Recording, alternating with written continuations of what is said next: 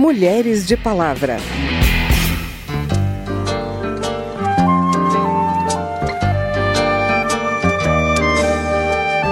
A mãe que é acusada de alienação parental tem uma punição pior do que de uma assassina crime quase sempre ocorre entre quatro paredes. Muitas vezes não há ferimentos. Fica fácil para a defesa argumentar que as acusações são falsas e a ausência de provas de abuso se torna prova de alienação parental. Eu enfrentava os batalhões, os alemães e seus canhões Alguns defendem que essa lei seja revogada porque já houve falsas acusações de alienação parental. Mas essa exceção, esse pai que eventualmente utiliza a lei para cobertar o crime, isso não deixa que a lei de alienação parental seja válida ou eficaz na maioria dos casos.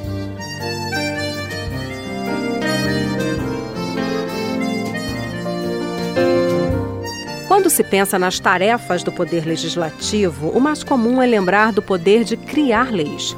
Mas hoje vamos falar de um tema que os deputados e deputadas estão analisando e que pode levar ao fim de uma lei.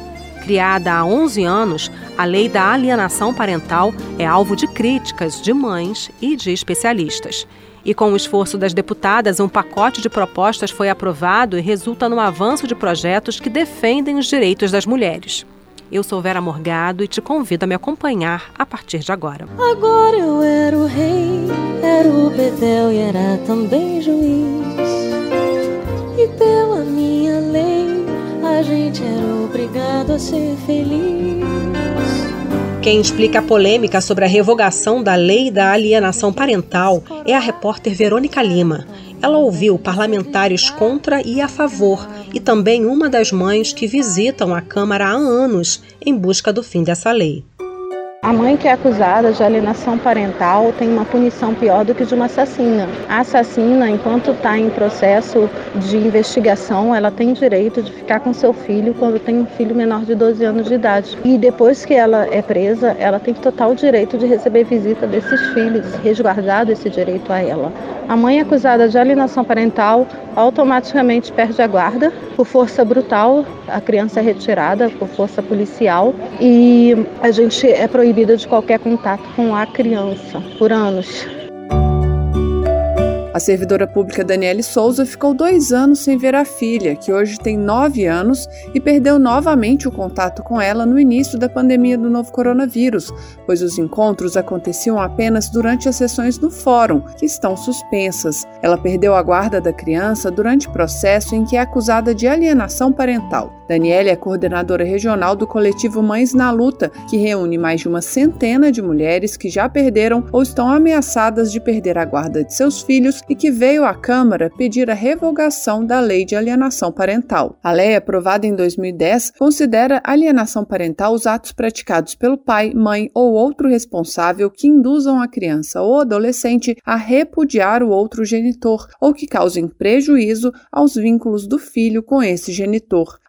Dos exemplos trazidos pela lei são desqualificar o genitor, dificultar o contato, omitir informações, apresentar falsa denúncia, mudar para outra cidade sem justificativa. As mães do coletivo denunciam o uso da lei como estratégia de defesa de pessoas, em geral pais, acusadas de abusar sexualmente de seus filhos. Como esse é um crime difícil de ser comprovado, a falta de provas acaba sendo usada para acusar a mãe, que é geralmente quem faz a denúncia, de mentir e, portanto, alienar, como explica a deputada Tereza Nelma, do PSDB de Alagoas, e favorável à revogação da lei, que para ela tem caráter ideológico. O crime quase sempre ocorre entre quatro paredes. Muitas vezes não há ferimentos.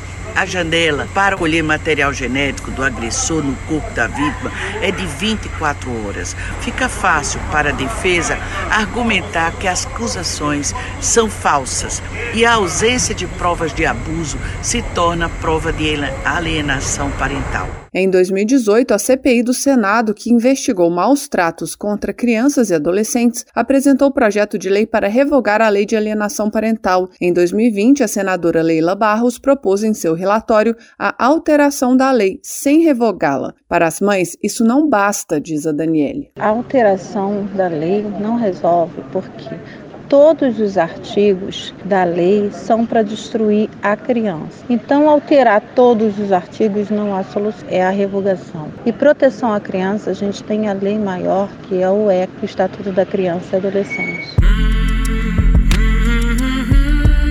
Novo projeto pedindo a revogação da lei de alienação parental foi apresentado pela deputada Iracema Portela, do PP do Piauí, em 2019. Segundo a deputada, o conceito de alienação parental não é reconhecido pela comunidade científica e diversas entidades internacionais de saúde mental já se manifestaram contra essa teoria. Ainda segundo a parlamentar, especialistas das áreas jurídica e científica também denunciam o uso da norma para favorecer a convivência de crianças com pais abusadores, em detrimento do convívio com a mãe. O projeto está em análise na Comissão de Seguridade Social e Família da Câmara e não conta com o apoio do deputado delegado Antônio Furtado, do PSL do Rio de Janeiro. Para ele, situações que considera excepcionais não são argumento suficiente para que a lei seja revogada. Alguns defendem que essa lei seja revogada porque já houve falsas acusações de alienação parental, onde, vamos imaginar, um pai, para ficar com a guarda do seu filho, acusa a mãe de estar maltratando a criança durante as visitas visitas. E aí a justiça induzida em erro deixa esse filho ou filha com o pai e já houve situações de até pedofilia, abuso sexual. Ora, mas essa exceção, esse pai que eventualmente utiliza a lei para cobertar o crime, isso não deixa que a lei de alienação parental seja válida ou eficaz na maioria dos casos.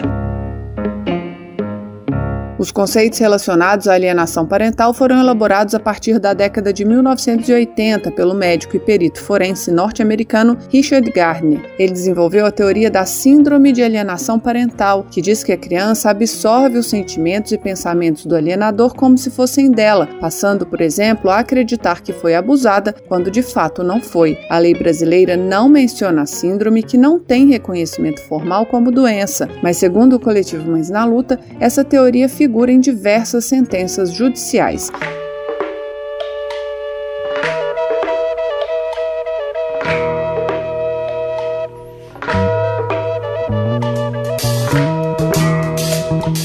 Agosto Lilás, esse mês dedicado a campanhas de prevenção à violência doméstica, as deputadas ganharam mais força para votar propostas importantes para as mulheres na Comissão de Constituição e Justiça. Foi lá na CCJ a aprovação do projeto que garante atendimento policial especializado 24 horas todos os dias da semana às mulheres vítimas de violência doméstica. É um projeto que agora vai ser analisado pelo Senado.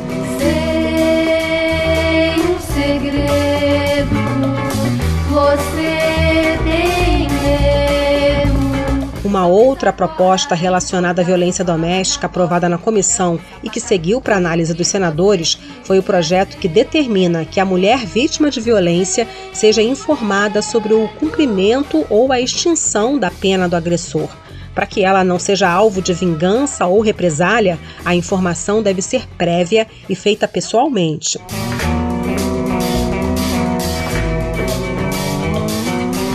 Também foi aprovada a proposta que garante o tratamento humanitário antes, durante e depois do parto à presa que estiver grávida.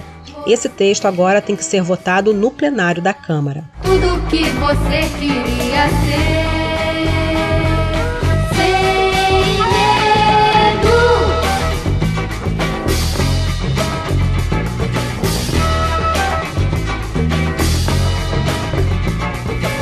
Não se lembra mais de mim. É, diante de uma realidade ainda cruel para muitas mulheres, alguns direitos são conquistados a partir de intensos debates aqui no Congresso.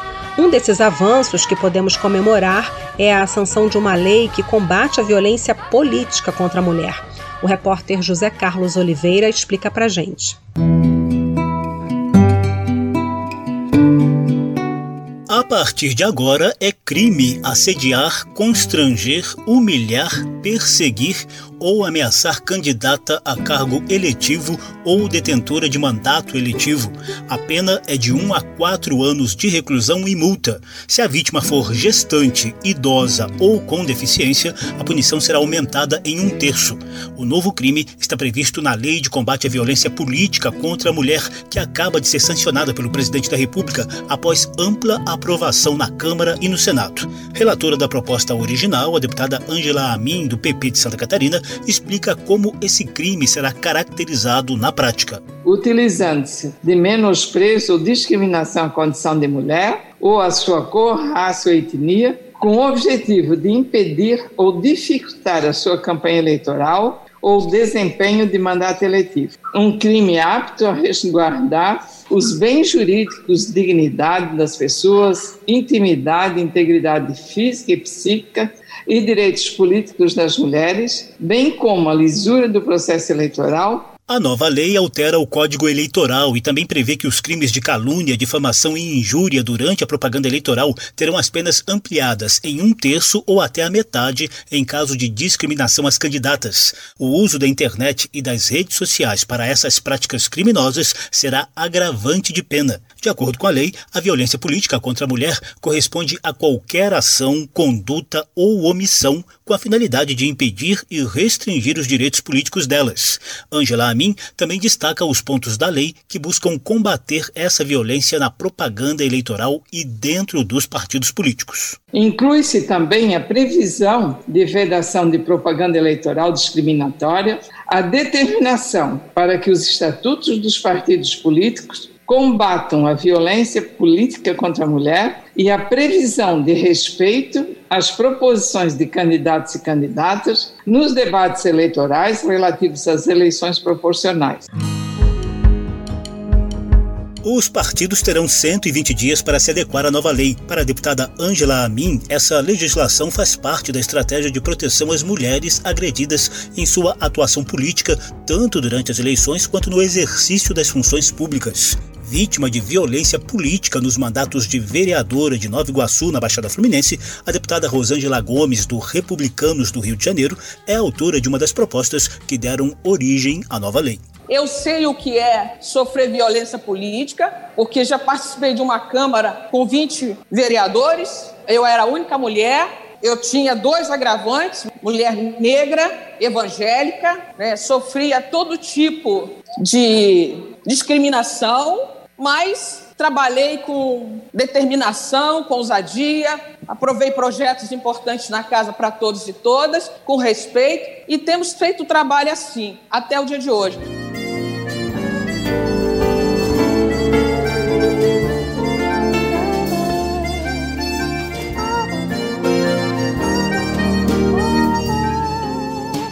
E esse foi o Mulheres de Palavra, que teve a produção de Cristiane Baker, reportagens de Verônica Lima e José Carlos Oliveira, trabalhos técnicos Milton Santos. Na apresentação e edição desse programa, eu, Vera Morgado, agradeço a sua audiência. Se você tem alguma dúvida, manda pra gente. O e-mail é radio@câmara.leg.br e o WhatsApp é 61 999 78 90 80.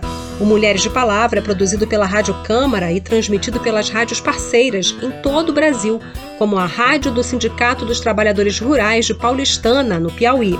Você pode conferir todas as edições do programa no site radio.câmara.leg.br e no seu agregador de podcast preferido. Tchau, até o próximo programa. Mulheres de Palavra.